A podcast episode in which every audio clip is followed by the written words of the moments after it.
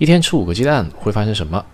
笔者呢，这里是说，一天吃五个鸡蛋呢，其实并不会直接的导致你的体重好坏，或者说你的生理状态的好坏，更多的呢是要看你的整个的饮食结构，以及你的一些作息和锻炼规律。Query selected. What happens if I eat five eggs a day? From Rebecca Kramer-Hinkley. Not a dietitian or nutritionist here. All I can tell you is my own experience. I have been eating 3 to 5 eggs every day for the past 20 years. My blood lipid profile has always been incredible according to my doctor, with the healthy fats unusually high and the unhealthy fats unusually low. However, bear in mind that eating that many eggs is a part of a diet where we make all our own meals at home.